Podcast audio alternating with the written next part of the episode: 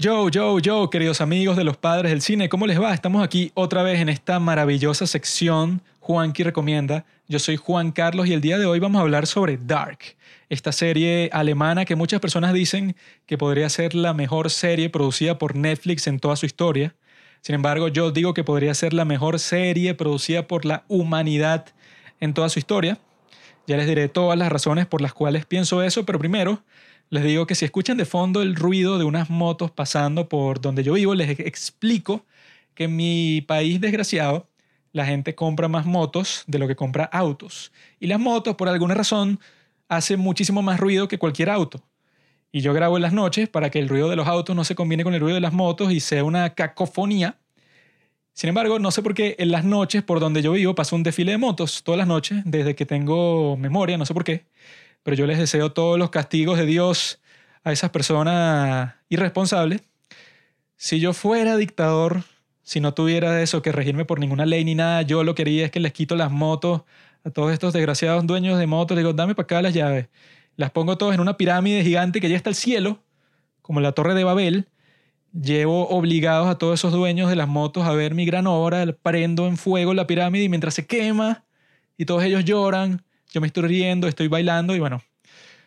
si alguien me ofreciera un solo deseo, exigiría eso sobre todas las demás cosas en el mundo, sería apoteósico. Anyway, el tema de este capítulo es Dark. Y Dark pienso que es la serie más creativa de toda la historia. Agarra los conceptos de Back to the Future, porque esta serie principalmente es sobre eso, sobre el viaje en el tiempo, pero explorado de una forma que yo nunca había visto antes. Normalmente eso, pues si son series o películas o libros que lidien con el viaje en el tiempo, normalmente es de forma superficial y no porque yo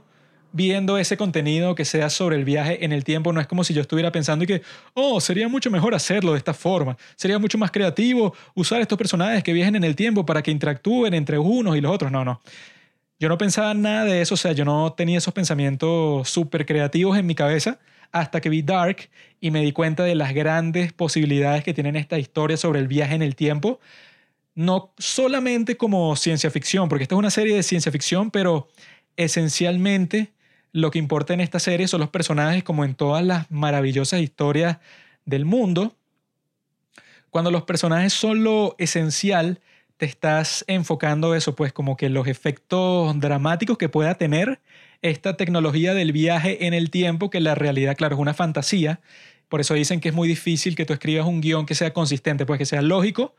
que tenga que ver con el viaje en el tiempo, porque normalmente sería muy complejo, es algo que no existe. Entonces tú tendrías que estar como que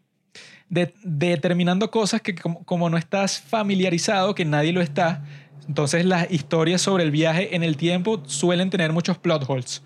Y les prometo que en esta serie no hay ni un plot hole. No sé si a mí se me pasó alguno, probablemente no lo sé, pero la vi con mucho detenimiento, con mucha atención y me metí en el agujero negro oscuro de Reddit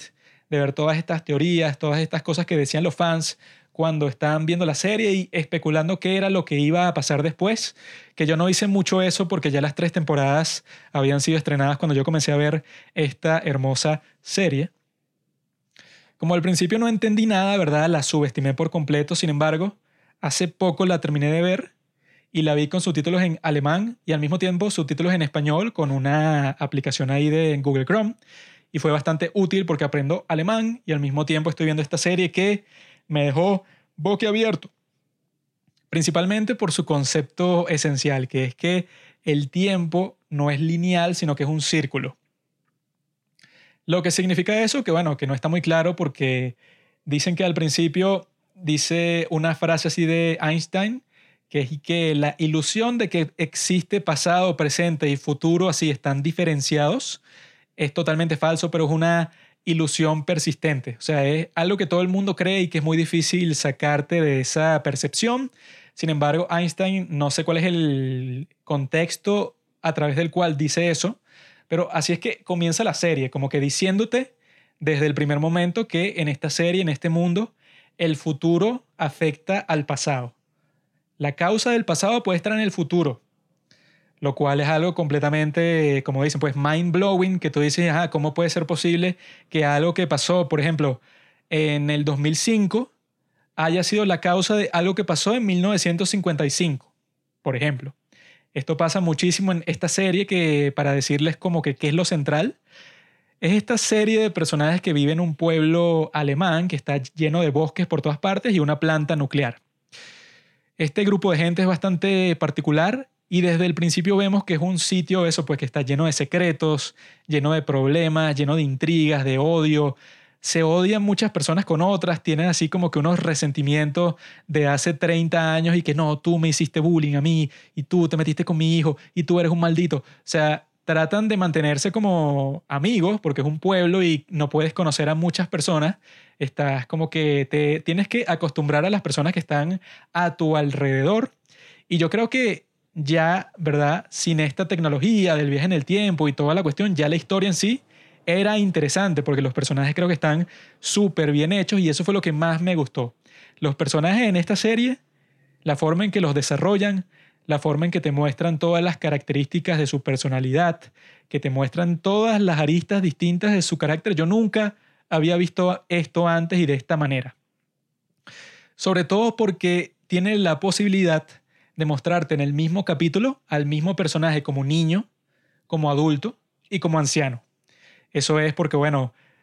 no voy a tratar de explicar la trama porque, bueno, ya me metería en una cuestión de spoiler, porque eso, todo lo que pasa en esta serie es bastante consecuencial, consequential.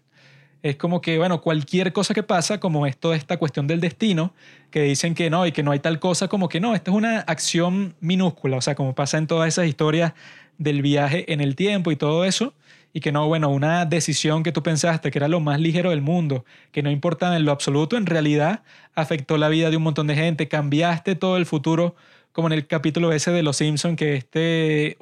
Homero viaja para el pasado y sin querer mata como que unos insectos ahí en el periodo de los dinosaurios y cuando vuelve al futuro, bueno, en referencia, cuando vuelve al presente, pero del pasado es el futuro, ve que Flanders es el, dictador de toda Springfield. Entonces pasan cosas así parecidas en esta serie, o sea, no en cuanto a cambiar el pasado, sino en cuanto que todas las cosas que tú estás haciendo,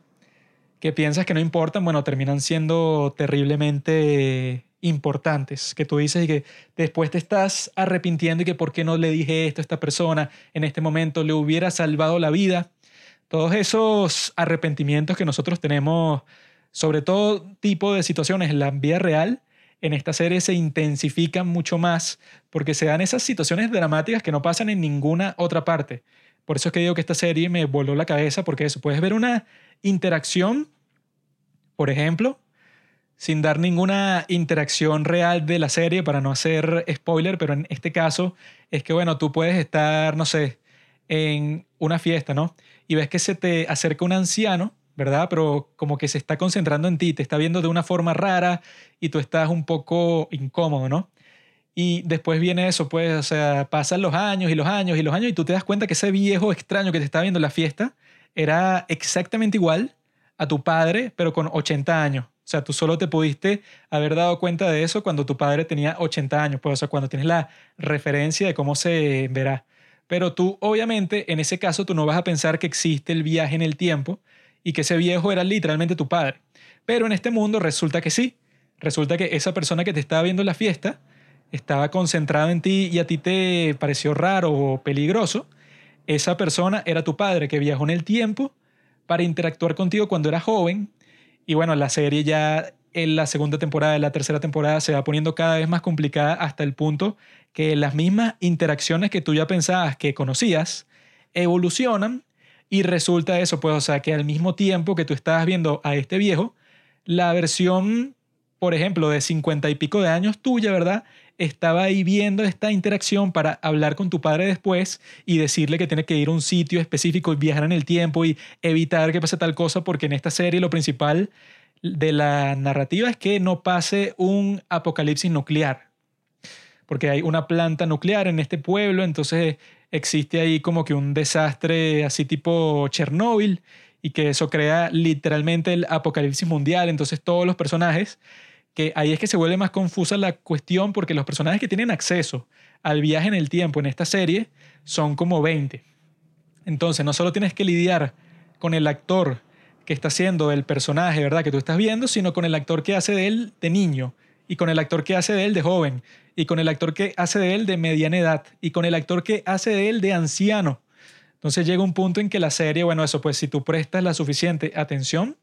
y gracias a que tienen, no sé, que sea el mejor casting del mundo,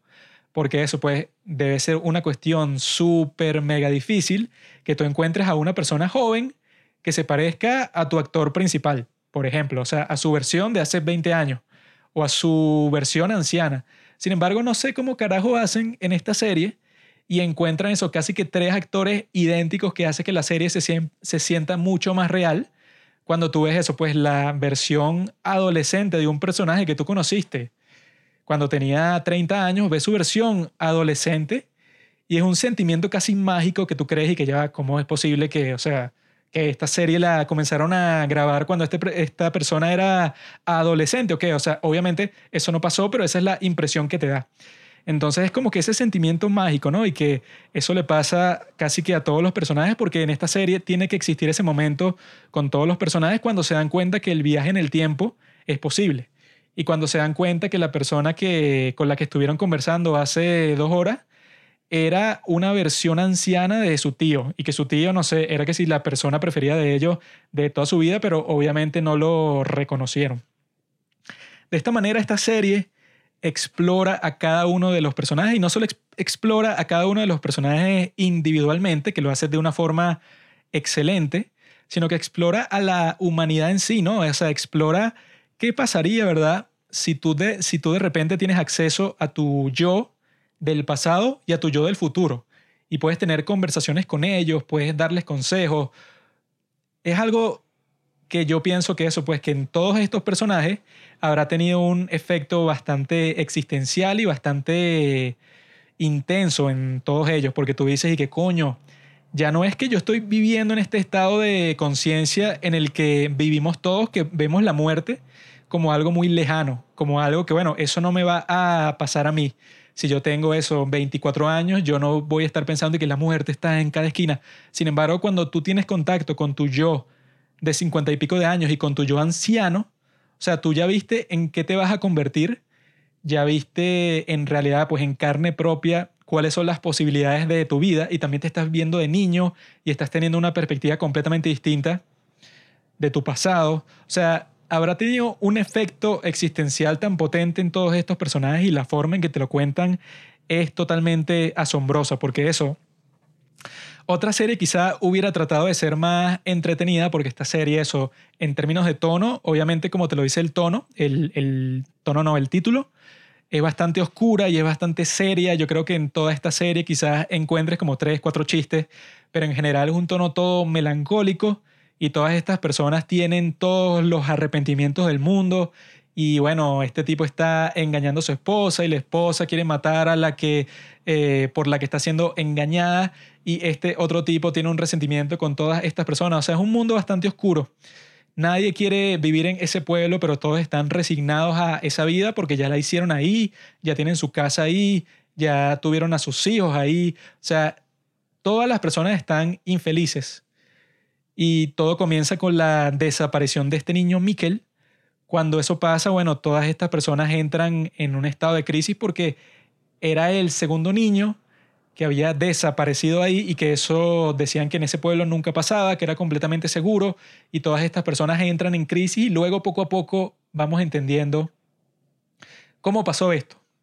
Y que la historia de qué es lo que pasó, uno la termina sabiendo que si en la, segunda temporada y que es algo súper complicado, pero al mismo tiempo está tan bien hecho sobre todo eso, yo creo que lo esencial es el desarrollo de los personajes que ni me puedo imaginar el talento para escribir que tienen que tener todas estas personas que son responsables por esta serie. Porque eso, pues tú tienes que estar al mismo tiempo desarrollando al personaje en tres etapas de su vida. frecuentemente, incluso en el mismo capítulo, estás desarrollando este mismo personaje en tres etapas distintas. Y no es como si fueran, por ejemplo, cinco personajes. Son como 15 personajes distintos de los principales, de los que viajan en el tiempo que estás interactuando con ellos desde el principio y que al final de la serie los amas y los odias a todos respectivamente. Es algo verdaderamente impresionante y eso con ese concepto que está todo el tiempo, que te lo dicen todo el tiempo, durante la serie. Tienen como que todos estos proverbios, como cuando te dicen que el principio es el final y el final es el principio. Como que esa famosa serpiente que se come a sí misma, se está comiendo su cola, que es como la señal del infinito todas estas cuestiones que te están mostrando, eso que son filosóficas, científicas, eh, pero en realidad también esotéricas, ¿no? O sea, porque tienen como que toda esta cuestión de la triqueta, de la magia, de la alquimia, etcétera. Porque ya en ese mundo sí se puede decir que en cierto sentido existe la magia, porque bueno, existe el viaje en el tiempo y eso crea todo tipo de situaciones completamente mágicas